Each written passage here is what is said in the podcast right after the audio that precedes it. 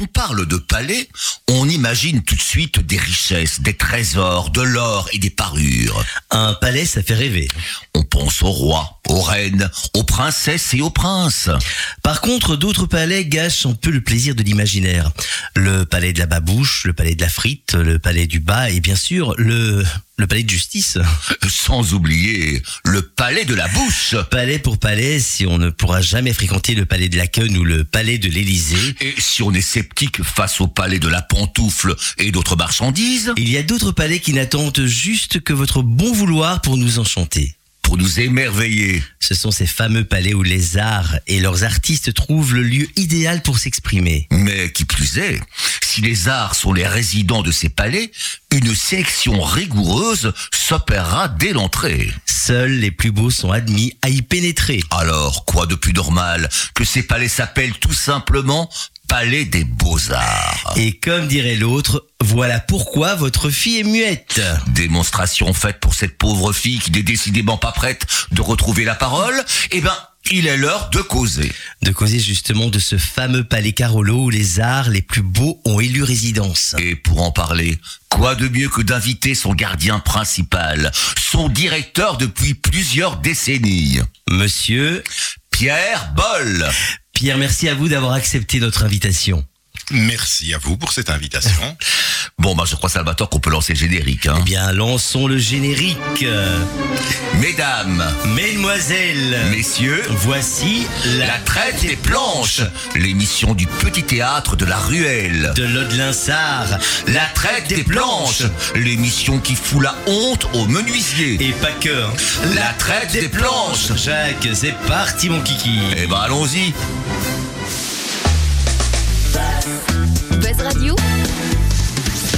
Juste pour vous. C'est la traite des planches, l'émission du petit théâtre de la ruelle. Où ça, Salvatore Eh bien, à l'Aude-Linsard, Jacques, et nous sommes le 16 octobre et c'est la dernière de la pièce Piège pour un homme seul. Ah, une belle aventure, ça s'est très bien passé en tout cas. Ah oui, oui, et merci au public nombreux. La pièce a venu. 60 ans et je crois qu'elle est plus jeune que jamais. Et le suspense est toujours aussi euh, opérationnel. Tout à fait, tout à fait. En tout cas, aujourd'hui, dans la traite des planches, nous avons l'honneur, le plaisir d'accueillir le directeur du Palais des Beaux-Arts, monsieur Pierre Boll. Eh ben, on va tout de suite le découvrir. On va lui demander de, de nous raconter sa vie. Comment devient-on Pierre Boll? Monsieur Boll, à vous la parole. Eh bien, je suis né un peu avant Piège pour un homme seul, puisque 1960, Pierre pour un homme seul. voilà, euh, 1957, euh, à la maternité Reine Street, comme beaucoup d'entre nous. Ah, pur Carolo. Voilà, un pur Carolo. Euh, J'ai passé toute mon enfance à Marcinelle, dans le quartier de la Villette, puis dans le quartier de la Bellevue, dans les trois immeubles qui sont toujours là d'ailleurs, euh, près du terri des Herscheuses. C'est là que se situe tout- toute mon enfance. Euh, J'ai fait mes études secondaires à l'Athénée Royal de Charleroi. Euh, ensuite, euh, j'ai fait mes études universitaires à l'Université libre de Bruxelles et je suis sorti en 1980 avec en poche un diplôme de d'historien, voilà, de, de licencié en histoire et plus particulièrement en histoire du Moyen Âge Ah oui. Ce qui m'orientait normalement directement vers l'enseignement. Euh, C'était assez bouché à cette époque-là, ce qui n'est plus le cas aujourd'hui, mais en tout cas, j'ai commencé mes premières armes plutôt dans les archives, parce que à l'époque, en Moyen Âge, nous, nous étions très très bien formés euh, à, à, à la lecture des écritures anciennes, au latin, au néerlandais, euh, aux aspects matériels des chartes médiévales et tout, et donc on était assez recherchés. J'ai commencé donc mes, mes, à travailler, à tourner aux archives de l'État. Bon, c'était des contrats de stage très limités, donc euh, j'ai rapidement euh, bifurqué vers le monde associatif et je me suis retrouvé à la tête de la maison de la laïcité de Mons. Très peu de temps, euh, parce que j'ai été appelé, ça existait aussi encore à l'époque par le service Ah ben oui, militaire voilà. En du service militaire. 1982. Euh, que comme beaucoup de jeunes gens, je regardais avec une certaine pointe d'appréhension. Et figurez-vous, je m'y suis euh, vraiment euh, bien plu. Ouais, c'est très très très amusant. Et donc, euh, Qu'est-ce que vous faisiez à l'armée? Vous avez dans quel euh, alors euh, j'étais donc euh, sous-officier en Allemagne et euh, j'étais dans l'artillerie. L'artillerie, oui. Dans l'artillerie et les lance-missiles, le système euh, Lens en fait. euh, voilà. Donc, euh, ma foi, on était assez souvent dans les forêts allemandes. J'étais cantonné du côté de Werl, euh, un peu plus loin que Dortmund. Et euh, voilà, c'est peut-être horrible à dire pour certains, mais j'en garde un excellent souvenir. Euh, je n'ai C'est fait que huit mois. Oui, c'est vrai, mais ça développe de la camaraderie, mais c'est vrai, ça développe, beaucoup de choses. Oui. Et, et, et, et, si j'avais su plutôt que 8 mois comme sous-officier, j'aurais fait 12 mois comme officier. Voilà. Euh, euh, non, euh, voilà, c'est ça, c'est- c'est c'est effectivement de bons souvenirs parce que c'était assez, c'était assez sportif, c'était, c'était assez fraternel. En tout cas, voilà, ça a été un, un, un, un passage euh, intéressant pour moi. Et puis être confronté, ça j'aime toujours beaucoup, être confronté à des univers que je ne connais pas. Voilà, je crois qu'on a souvent euh, des appréhensions, on a souvent des idées préconçues, et quand c'est comme ça, il faut y aller, il faut aller voir. Voilà, euh, on aura peut-être l'occasion de parler d'autres choses euh, euh, aujourd'hui. Euh, ensuite, euh, ben, j'ai poursuivi ma carrière au Centre d'action laïque, tout simplement, et donc j'ai participé à l'ouverture de la Maison de la laïcité à Charleroi Charleroi. qui, à ses débuts, se trouvait, vous vous en souvenez peut-être, dans une simple maison de la rue Bernus, ici au nord Oui, de oui, oui. Charleroi. Et on peut dire que j'ai été la cheville ouvrière de son déménagement dans ce qu'elle est aujourd'hui. Euh, C'est-à-dire à la rue de France, dans ce qui était autrefois le temple de la science, propriété euh, de la Fédération des libres penseurs de Charleroi. Là, on est, dans le 19e siècle. Ouais. hein, euh, voilà. Et euh, j'avais observé ça, ce bâtiment était à l'abandon. Il avait été aussi école de ce qu'on appelait à l'époque école de handicapés, qui est devenue l'IPK hein, à Montigny-sur-Sambre. Et euh, bon, il était, il était un peu à- à- abandonné par la province, et donc j'ai- construit tout un dossier avec euh, la province pour retourner finalement dans ce lieu historique qui avait été celui des libres penseurs. À ce moment-là, dix ans se sont écoulés déjà, et nous sommes en 1992. Et à la faveur de, de ce dossier, je m'aperçois que tout autour, Mhm. euh, il y a un ensemble de bâtiments qui est aussi voué euh, à l'évolution ou à la disparition, qui est l'Éden, Ouais, qui est ce qu'on appelle encore l'ancienne Éden. euh, où il y avait les arrêts de tram, de bus, Ouais, etc. Et où il y a... euh, Oui, un lieu très célèbre à Charleroi. hein. ah, où il y a un ensemble de, de bâtiments qui appartiennent encore à la province, euh, où il y a une ancienne brasserie euh, que je découvre et dans laquelle en fait euh, on, on a, on, on- a séparé le lieu en deux par un mur et d'un côté il y a un labo de chimie et de l'autre un labo de physique et où l'ancienne salle de spectacle, une salle de 1887, euh, con- euh, 85 pardon, fondée par Auguste Cador, où on jouait des opérettes, etc., etc., est devenue une salle de gym. Voilà, je me rends compte de ça en 92. Et il se fait. Non, on est en, en- pardon, excusez-moi, on est en, on, on- est en 90, euh, on est en 90. Oui, enfin, c'est pas grave. On est en 90 et on- voilà. Euh, il se fait que sur ces entrefaites, euh, je deviens, parce que je postule et que je suis choisi pour, le nouveau directeur de la Maison de la Culture de Charleroi que je transformerai en centre culturel régional. Donc voilà, euh, durant euh, les années 91 et 92, je vais m'employer à essayer euh, de, de faire rentrer cet espace grâce à l'aide de la province dans le giron de la Maison de la Culture et d'en faire la salle qui est aujourd'hui l'Éden. Et là, nous sommes, là, je reviens, je retombe sur mes pattes, nous sommes effectivement en 1992, je m'en souviens encore, le tout premier spectacle que nous faisons dans des conditions extrêmement précaires parce qu'il y a encore la vieille scène en bois, etc. Il y a rien, il y a pas de gradin. C'est en fait Stella en septembre euh, 1992. Eh ben, ça dirait complètement que vous étiez à l'origine de, de, de l'Éden actuel. Ah donc j'ai fondé la maison de la laïcité de Charleroi et j'ai fondé l'Éden. Enfin, ce qu'on peut rappeler le nouvel Oui, oui, Éden. oui, oui. Et euh, j'en j'en ai été d'ailleurs le directeur jusqu'en 2002. Euh, puisque j'obtiendrai les moyens de le rénover complètement en 1997, voilà. Et puis, euh, compte tenu des bons résultats sans doute que j'ai enregistrés au travers de ce projet, lorsque je postule à la succession de Guy Rassel au Palais des Beaux-Arts de Charleroi en 2002, eh ben c'est moi qu'on choisit comme directeur du Palais des Beaux-Arts.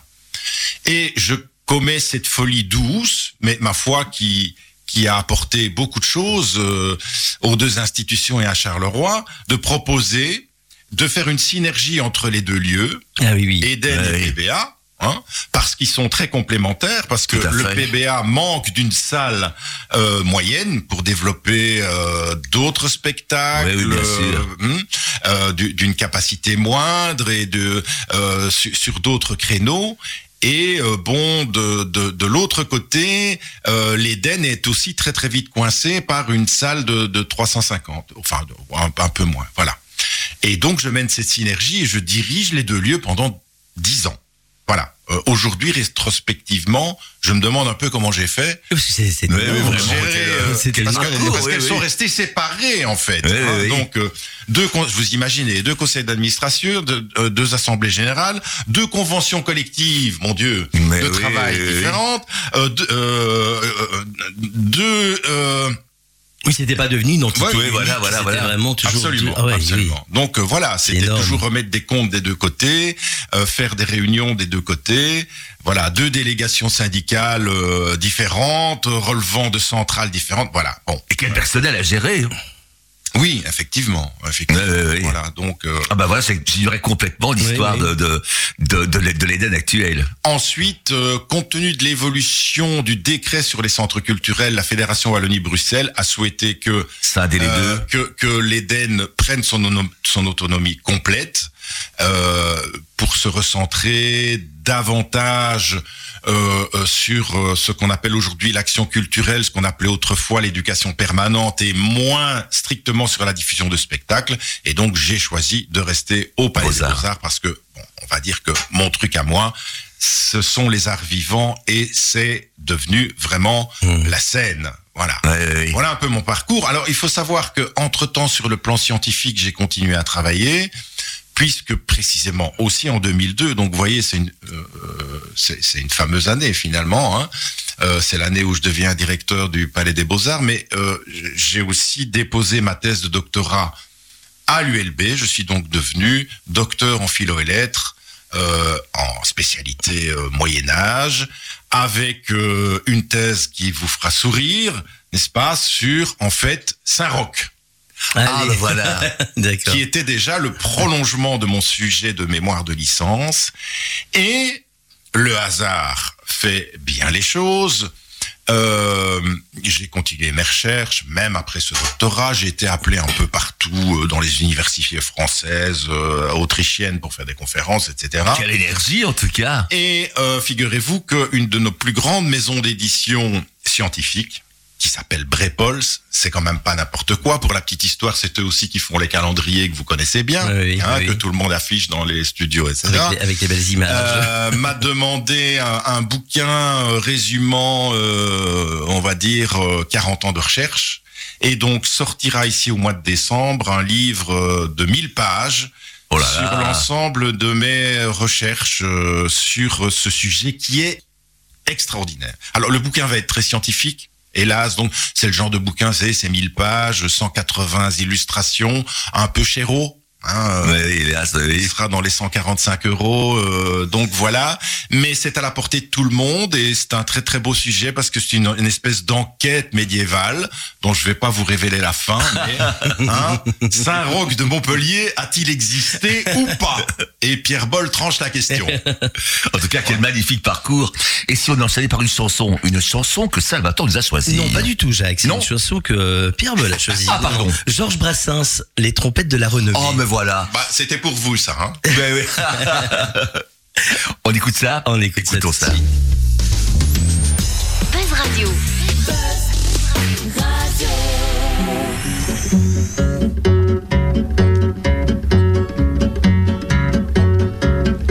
Je vivais à l'écart de la place publique, serein contemplatif, ténébreux bucolique, refusant d'acquitter la rançon de la gloire. Sur mon brin de laurier, je dormais comme un loir. Les gens de bon conseil ont su me faire comprendre qu'à l'homme de la rue, j'avais des comptes à rendre et que sous peine de choir, dans un oubli complet, je devais mettre au grand jour tous mes petits secrets, trompette de la renommée. Vous êtes bien mal embouché. Manquant à la pudeur la plus élémentaire, dois-je pour les besoins de la cause publicitaire divulguer avec qui et dans quelle position je plonge dans le stupre et la fornication. Si je publie des noms, combien de Pénélope passeront illico pour de fiefs salopes? Combien de bons amis me regarderont de travers? Combien je recevrai de coups de revolver? Trompette de la renommée. Vous êtes bien mal embouché. À toute exhibition, ma nature est rétive, souffrant d'une modestie quasiment maladive. Je ne fais voir mes organes procréateurs à personne excepté mes femmes et mes docteurs. Dois-je pour défrayer la chronique des scandales battre le tambour avec mes parties génitales Dois-je les arborer plus ostensiblement comme un enfant de cœur porte un saint sacrement trompette de la renommée. Vous êtes bien mal embouché une femme du monde et qui souvent me laisse faire mes quatre voluptés. Dans ces quartiers de noblesse, m'a sournoisement passé sur son divan de soie.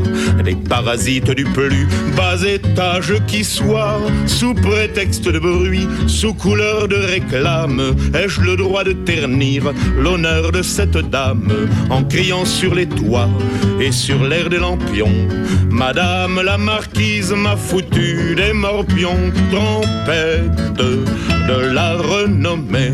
Vous êtes bien mal embouché. Le ciel en soit loué, je vis en bonne entente avec le père du Val, la calotte chantante, lui le catéchumène et moi l'énergumène. Il me laisse dire merde, je lui laisse dire amen. En accord avec lui, dois-je écrire dans la presse qu'un soir je l'ai surpris au genou de ma maîtresse chantant la mélopée d'une voix qui susurre, tandis qu'elle lui cherchait des poux dans la tonsure, trompette de la renommée. Vous êtes bien mal embouché. Avec qui ventre bleu faut-il donc que je couche pour faire parler un peu la déesse au sans bouche?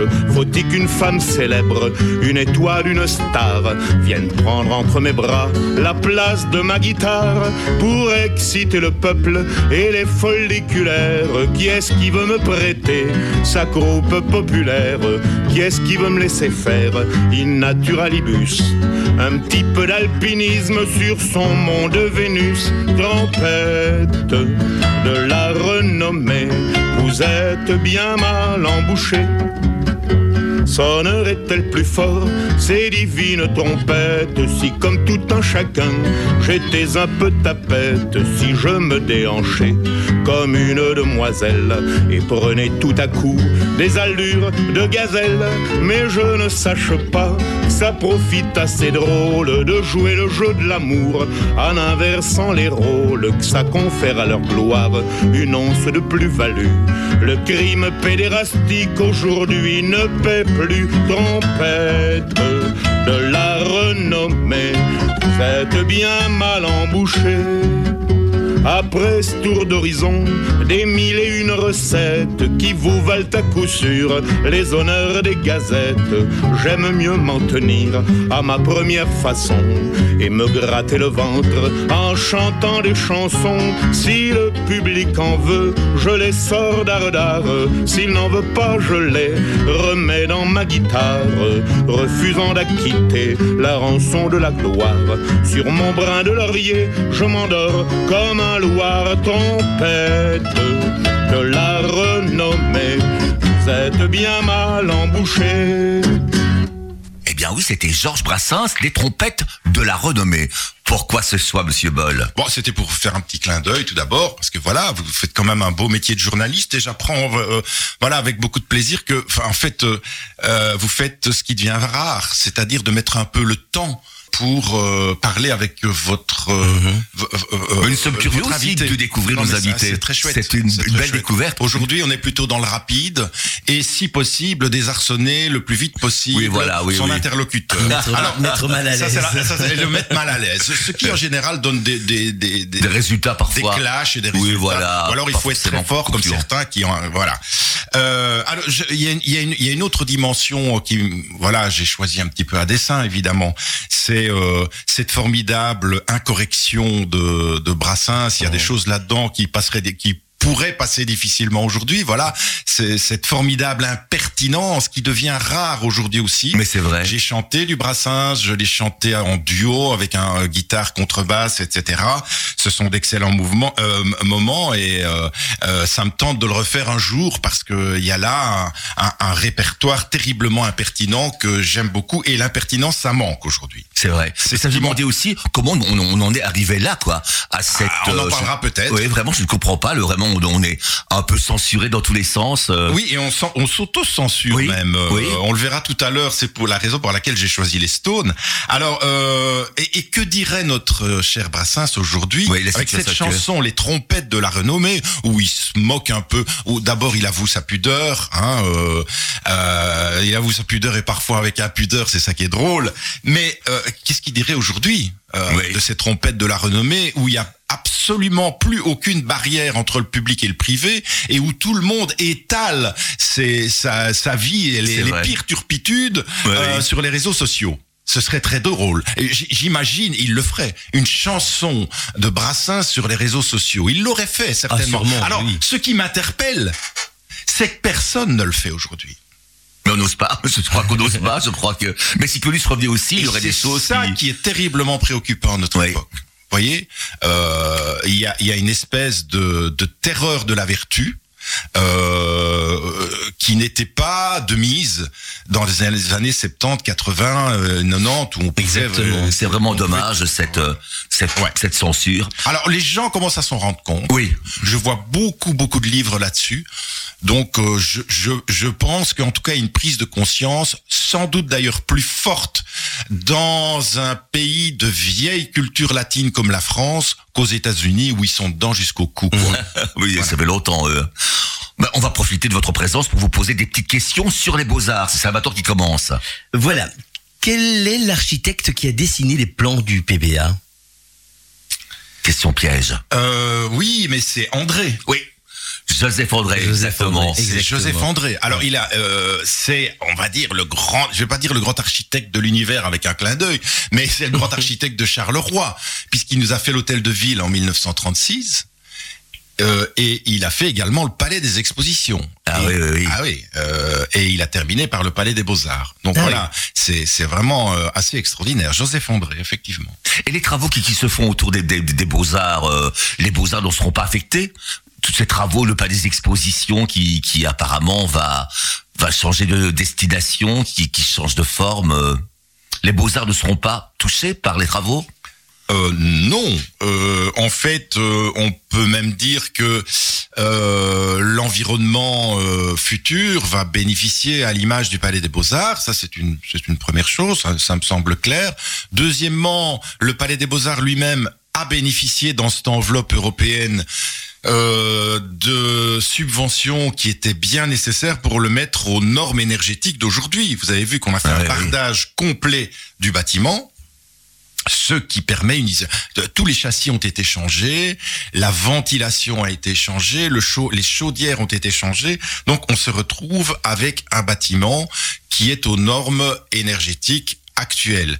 Sans compter que j'y aurais apporté ma petite pierre aussi, ça, ça me fait plaisir, puisque je vous ai dit tout à l'heure que j'ai créé quand même la maison de la laïcité, j'ai créé l'Éden, Mhm. et ben j'aurais créé quelque chose au Palais des Beaux-Arts avec cette salle que vous connaissez peut-être, que en tout cas le public d'abonnés du Palais des Beaux-Arts connaît, euh, le hangar qui se situe, euh, qui est mitoyen au Palais des Beaux-Arts et dans lequel j'ai développé cette salle qui manquait depuis le début, cette salle moyenne de 350 places et qui est en cours de rénovation actuellement. Ah Alors, oui, oui. Comme la plupart des travaux, bah ils sont en retard. euh, jamais vu des travaux en avance. faillir à la Et donc là, euh, paf, on a trois, on a trois mois dans la vue, mais j'espère bien qu'on l'inaugurera. Oui, oui, qu'on l'inaugurera au mois de mars 2023. Ah oui. Une autre question. Quel est le nombre de personnes qui travaillent pour le Palais des Beaux-Arts? Alors euh, ça a varié très fort. Euh, bien entendu, euh, il y a eu une époque glorieuse où le Palais des Beaux-Arts intégrait tout à la fois Charleroi Opérette, le Ballet de Wallonie, etc. Donc il y avait, plus d'une centaine de personnes qui gravitaient autour du Palais des Beaux-Arts. Il y avait les expositions. Oui. Euh, euh, tout ça, compte tenu de l'évolution des moyens, c'est réduit comme peau de chagrin. Donc aujourd'hui, le Palais des Beaux-Arts, c'est strictement les arts de la scène. hmm. et nous sommes euh, 30 équivalents temps plein. Ah oui. Voilà. Ah, c'est vraiment. C'est fameux, quoi. Ah, c'est vraiment, encore, fameux, oui, c'est oui, oui. vraiment encore. Pas mal, effectivement. C'est une grande entreprise. hein. Oui, c'est une grande entreprise, incontestablement. Maintenant, si on, consi- euh, si on compare par exemple à une scène nationale française, Mhm. comme celle d'Amiens, euh, voilà, comme, comme toutes ces scènes nationales, euh, ben voilà, ça, ça, ça reste modeste. Ils ont quand même des moyens qu'on n'a pas en Belgique. Euh, oui, ils se permettent des équipes de com euh, qui font se pâmer mon directeur de la communication. voilà, parce que parfois on voit, euh, on voit 8 ou 10 euh, euh, personnes dans ces équipes, voilà, avec chacun des missions vers différents publics, etc. Donc ça, c'est effectivement important.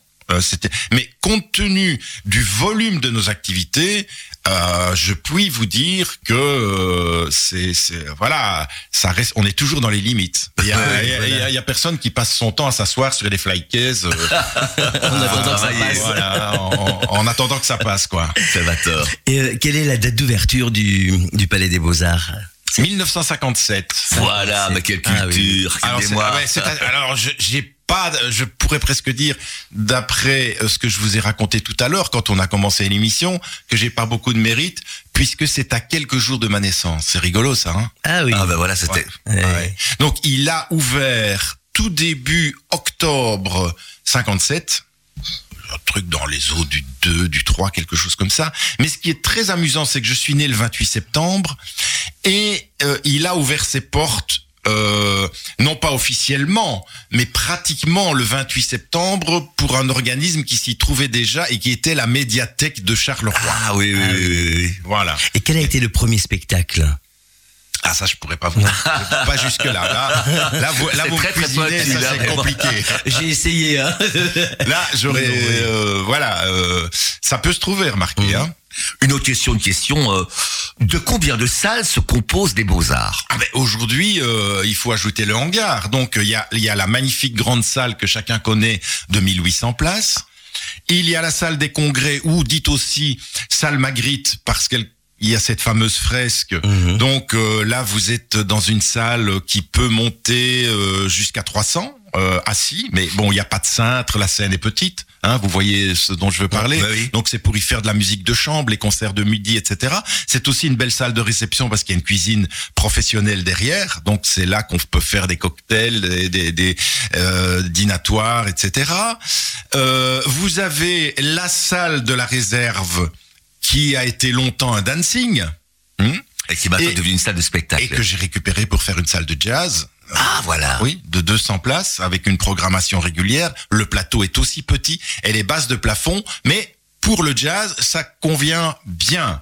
Hein Donc euh, là, ça nous en fait déjà trois. Vous ajoutez le hangar, 350 places, hmm, euh, qui sera bientôt complètement rénové, opérationnel.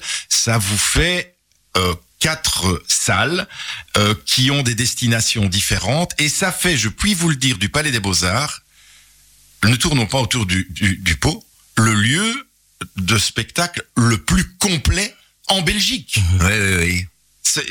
Il n'y a pas Il y a mieux. pas d'équivalent. Il n'y a pas d'équivalent. Vous pouvez trouver presque l'équivalent dans un lieu que j'aime beaucoup en Flandre, à Anvers au Single. Mais euh, le single pourrait pas se permettre d'accueillir des opéras comme nous on les accueille, parce que je pense que dans la grande salle qui s'appelle le Rodezaal, euh, elle- je pense qu'il y a une fosse d'orchestre, mais elle est pas énorme. Donc euh, voilà, c'est vraiment unique. C'est se vraiment souvient unique. aussi la comédie musicale Tintin, Tintin qui n'a pu oui. avoir lieu qu'à Charleroi. Oui, il n'a pas pu sortir de des murs. Effectivement, effectivement. Et je vous prendrai l'exemple des comédies musicales qu'on produit aujourd'hui, comme Chantons sous la pluie, Mhm. qui rentrent pas n'importe où non plus. Oui.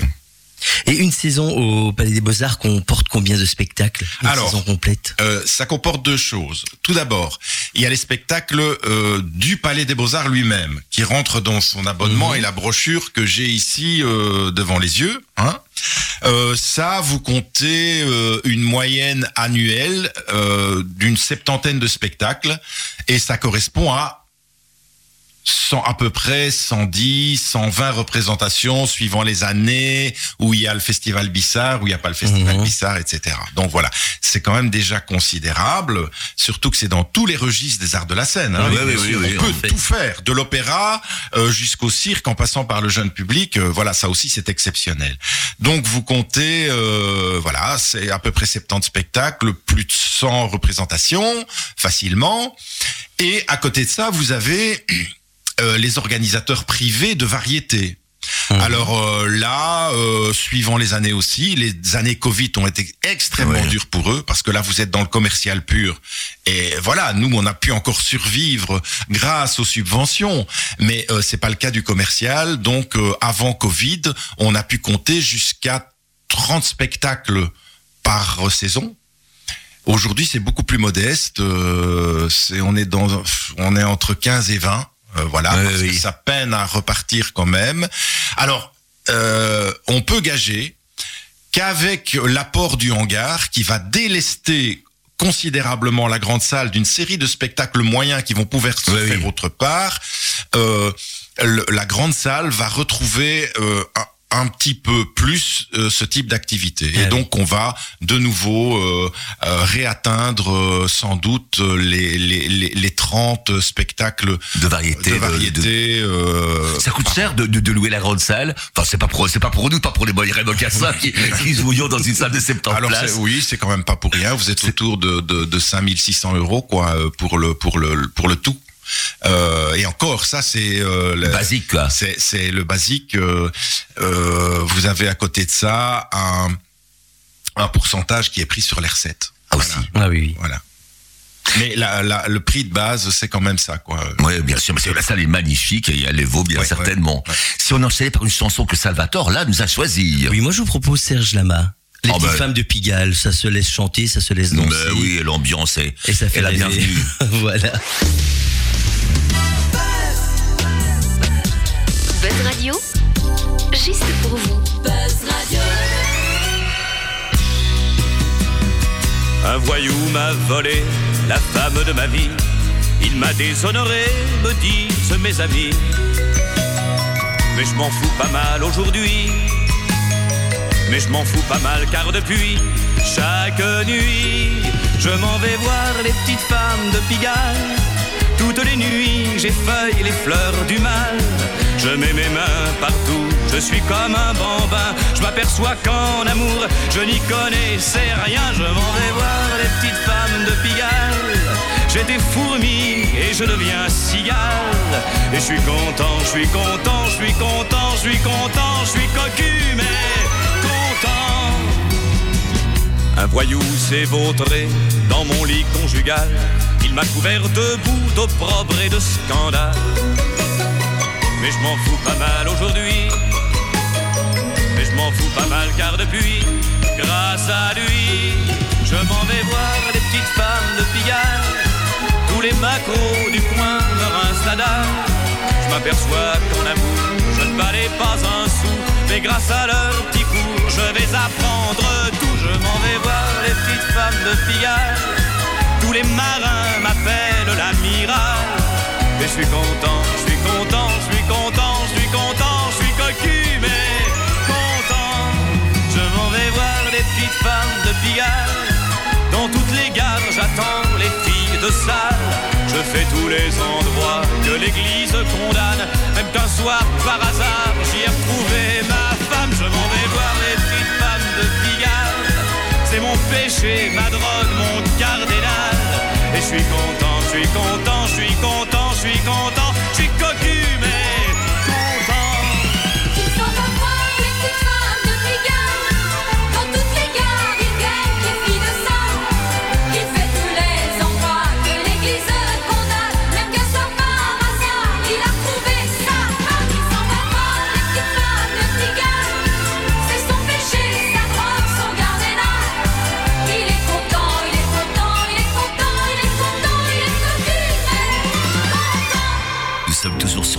Radio avec Pierre Boll pour la traite des planches. C'est le moment des questions des auditeurs. Et on les remercie de nous envoyer De euh, nous soumettre leurs questions, bien sûr. Des, des questions. C'est Salvatore qui pose la première question. Oui, une question de Lucien Maquet de Lode-Linsart.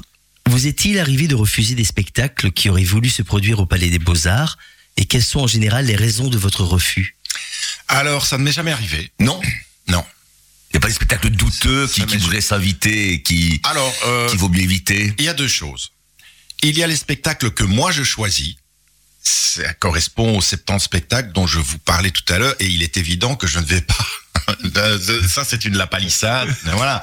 Euh, je ne vais pas me refuser à moi-même des spectacles que j'ai choisis. Alors, donc, vous, vous- donc- vous voyez tous les spectacles, vous avez visionné ah oui, tous les spectacles, qui sont... que, nous- que le PBA programme, Oui. absolument, je les ai vus. Voilà, voilà. Dans de très rares cas, quand j'étais occupé euh, au- à en voir d'autres, Oui. j'envoie un collègue. Ça peut arriver. Il y a des festivals qui se passent en même temps. Par exemple, je fais tout le festival d'Avignon. J'y suis là les trois semaines. Si pendant ces trois semaines-là, il y a un truc que je dois absolument voir autre part, euh, bon, par exemple, au festival de Chalon, j'envoie un, un collègue ou bien à Édimbourg. ou- Voilà, Euh, ça, ça arrive. Mais euh, voilà, euh, vraiment, euh, les, les 85% des spectacles, je les vois et je les choisis en fonction de ça. Sinon, ça marche pas, vous savez. Ouais, ça bien peut sûr. pas marcher. Ça parce que vous entretenez avec votre public un, un lien de fidélité. Faut jamais, faut jamais oublier ça. Il y a un public d'abonnés qui est friand, qui sait ce qu'il va voir, euh, qui, qui qui veut choisir en connaissance de cause, et vous pouvez pas le frustrer. Donc euh, Beaucoup d'abonnés au Palais des Beaux-Arts, beaucoup ah d'abonnés? oui, oui, quand même. Avant, avant Covid, avant Covid, vous êtes, vous frôlez les 4000. Oui, oui, donc c'est, impressionnant. assez impressionnant et, et, et, euh, c'est euh, à l'heure actuelle quand même euh, le plus haut taux d'abonnés en Wallonie. Hein. Peut-être, peut-être pas. L'Opéra Royal de Wallonie est un cas à part puisqu'il ne travaille que sur l'opéra. Je ne sais pas donc exactement son chiffre, mais en tout cas pour les scènes un peu généralistes comme le nôtre, c'est vraiment extrêmement élevé et c'est le plus élevé. Alors la question que vous me posiez, c'est est-ce qu'il m'est arrivé de refuser Oui. des spectacles? Dans la gamme des locations aux organisateurs privés? Non. Pourquoi? Parce que euh, vous êtes tout simplement euh, euh, à, ce moment-là dans une activité commerciale.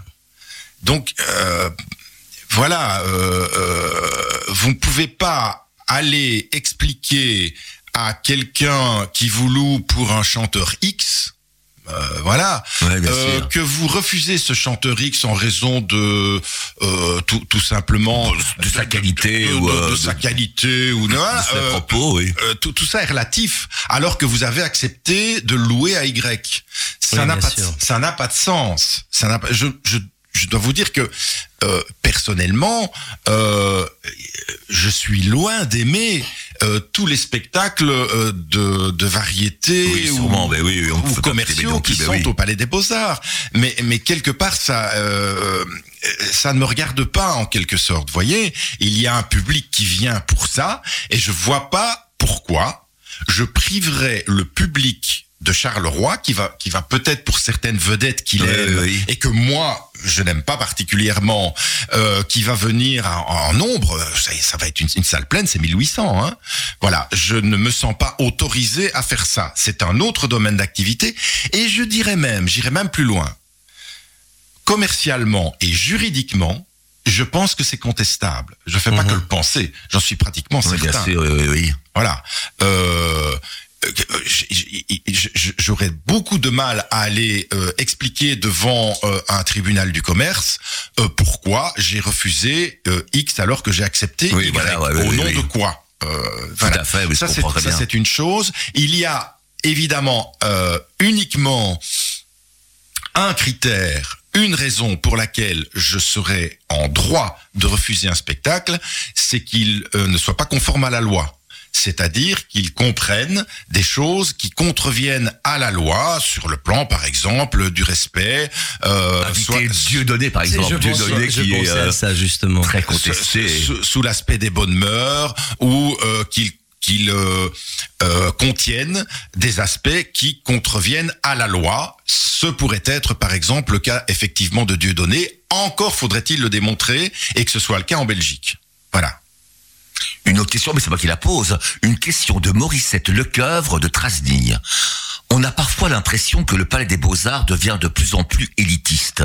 Ça a commencé par la disparition des opérettes et on a l'impression que ce n'était que le début de la purge des divertissements populaires. Alors euh, oui, ça c'est assez amusant parce que euh, le Palais des Beaux-Arts s'appelle le Palais des Beaux-Arts. Ça veut quand même pas dire n'importe quoi. c'est vrai, mais c'est c'est tellement beau le, le, le mot Oui, Palais des oui. Beaux-Arts. C'est Donc, tellement riche. Voilà. Il n'est pas devenu é- élitiste. Le Palais des Beaux-Arts euh, a toujours eu un projet euh, artistique fort. Euh, voilà, c'est-à-dire qu'il est là, il a, il a été construit et il a aujourd'hui des subventions. Et ne l'oublions pas, des missions euh, qui sont subventionnées en raison d'une qualité. Je suis en train de rédiger le prochain contrat programme du Palais des Beaux-Arts, comme sont, vont être obligés de le faire tous les opérateurs culturels en Fédération Wallonie-Bruxelles pour la période 2024-2028. Et euh, cette dame, je pense que c'est une dame, Oui. doit savoir que on ne reçoit pas des subventions euh, en échange de rien et de n'importe quoi. On reçoit des subventions pour faire de l'opéra, de la musique classique, du jazz, du théâtre contemporain, de la danse, etc. Et pas n'importe quoi. Et par exemple, pas, L'opérette. pas des variétés. On peut, si on peut, on peut. Alors justement, j'en viens à l'opérette. Si, si, et j'en fais d'ailleurs. La preuve, c'est que le Palais des Beaux-Arts en fait toujours. Le problème, c'est que l'opérette n'a pas disparu sous l'effet d'une volonté du Palais des Beaux-Arts. Elle s'est étiolée d'elle-même. J'ai vu de mes yeux vus, à partir du moment où je suis arrivé en 2002 jusqu'en 2009, l'effondrement, je peux parler de vraiment, je peux utiliser ce, mot, l'effondrement du public de l'opérette, faute de renouvellement euh, de- des- œuvres, euh, des mises en scène et du public. Et euh, l'opérette a fini avec, alors que voilà, c'est effectivement un style. Oui, elle a eu son heure de gloire, bien sûr, ah, mais qui- c'est vrai que... partout- ben, c'était c'était ici euh, cinq ouvrages par an qu'on jouait trois fois, quatre fois, et je vous parle pas des années 60 où c'était absolument Oui, c'était dingue, c'était... euh, oui, voilà, voilà. hein. bon. Alors, cette dame doit savoir que ce mouvement s'est étiolé de lui-même. Et pas qu'à Charleroi, d'ailleurs. Partout. Mais il n'y en a les, plus, les autres grandes régions populaires, euh, les d'opérettes étaient des régions populaires. Je vois mes amis à Lille, à Roubaix, à Tourcoing, c'est exactement la même chose. Et donc, euh, euh, elle se réfugie aujourd'hui dans euh, des répertoires qui sont portés par des amateurs, euh, voilà, avec un public toujours, euh, hélas, un peu vieillissant, etc. C'est un phénomène naturel qui s'est déroulé partout. Alors, et moi, j'ai essayé de lutter contre ça euh, de deux manières. Alors la première, euh, euh, il, faut se souvenir que j'ai été le premier à, et c'est une belle découverte, à refaire de l'opérette, mais dans des mises en scène euh, Élaborées, oui, modernes, intelligentes, euh, avec un nouveau répertoire, parce que il faut savoir que l'opérette à Charleroi était cantonnée dans le, le- le Francis Lopez. Euh, Il y, y avait pratiquement plus que ça.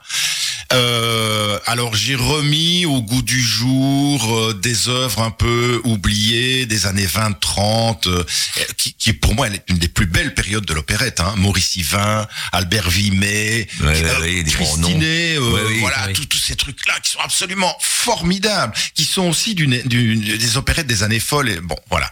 Euh, seulement, voilà, euh, ça coûte cher. On peut pas, on peut plus se permettre ça. euh, c'est- parfois, il y en a qui sont menés comme des petits opéras. Euh, on peut plus se permettre ça cinq fois par an. Euh, euh, ça a un niveau professionnel effectivement très très élevé.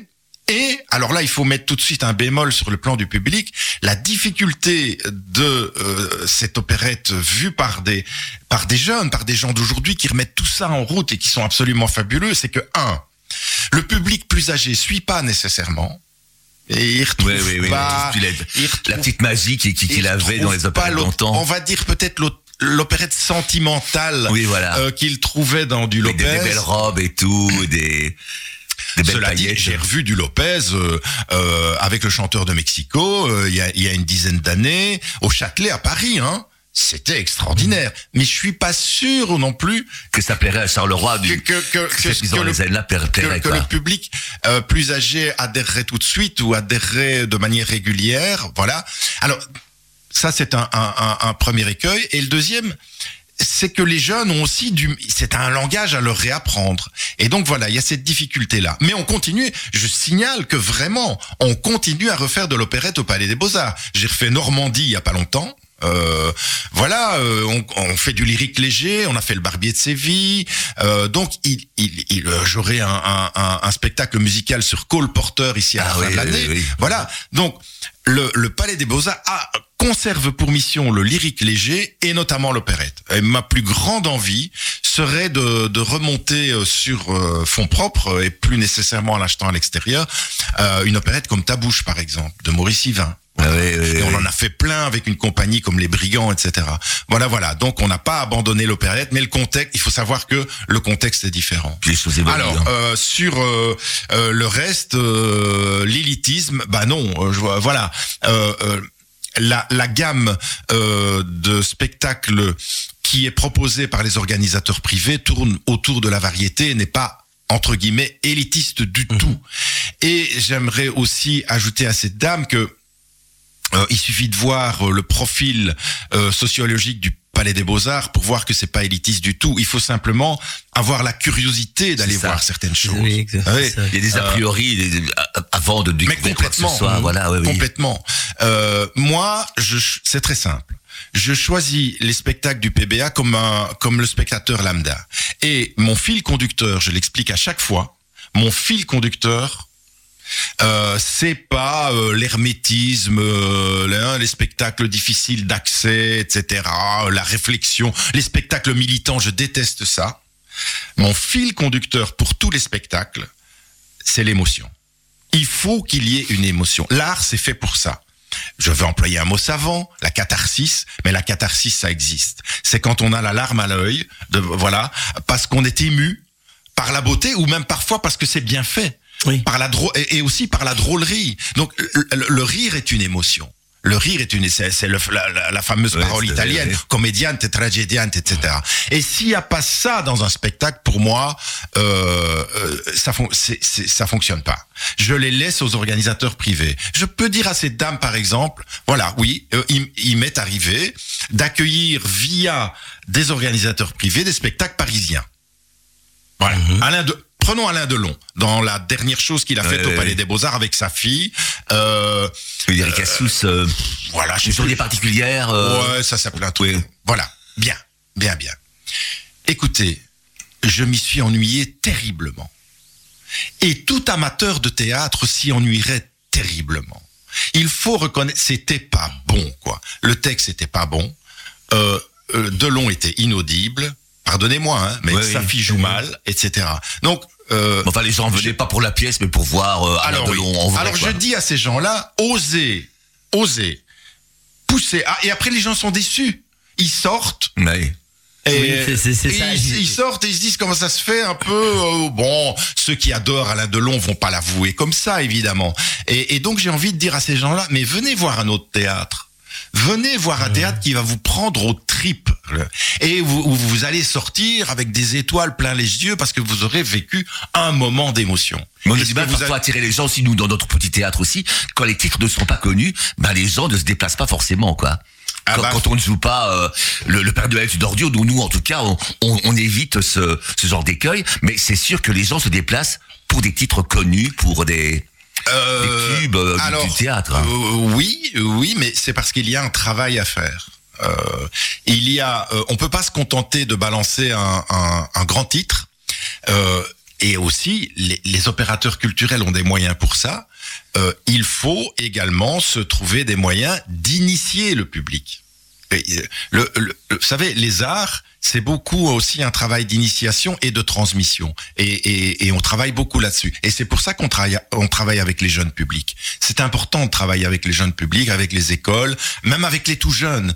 Euh, Oui, c'est vrai. Même avec, les, même avec euh, les, oui. les petits. C'est le public de demain. Vous savez, euh, si vous avez euh, euh, euh, des enfants ou des petits-enfants, euh, si vous les emmenez un jour au théâtre euh, en les prenant par la main, euh, même voir un opéra, allez, voir la flûte enchantée, par exemple, euh, ben, je gage qu'ils en sou- ils s'en souviendront toute leur vie. C'est vrai. Oui.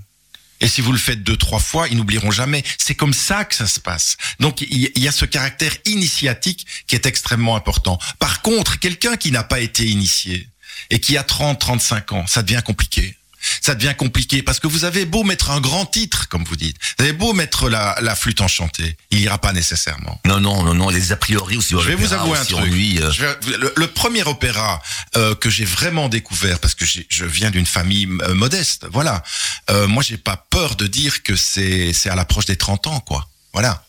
Euh, mais une fois que vous avez été initié, vous voulez en, si c'est une grande œuvre et si vous, si elle vous a procuré des émotions, alors vous êtes prêt pour la grande aventure.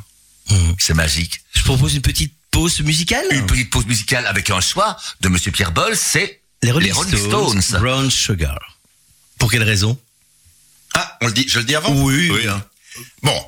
Euh, alors, euh, tout d'abord, euh, ça doit être dans les premiers 45 tours que j'ai acheté. Euh, à mon avis, le premier c'était Venus des, des Shocking Blues, et ça, ça doit être le deuxième parce que la pochette est extraordinaire. Vous la voyez la Je pochette ne la connais pas, non. Bah, honnêtement. C'est la pochette de Sticky Fingers avec le jeans. Ah, voilà, C'est voilà, la oui, oui, oui, oui, Pour oui, moi, oui, c'est la plus belle et, et, et, et c'est Andy Warhol en fait. Mhm. C'est la plus belle. euh, et, euh, ouais, la plus. Oui, quand même, la, la- la- des pochettes les plus extraordinaires du rock and roll. Il faut quand même le reconnaître. C'est c'est la première chose.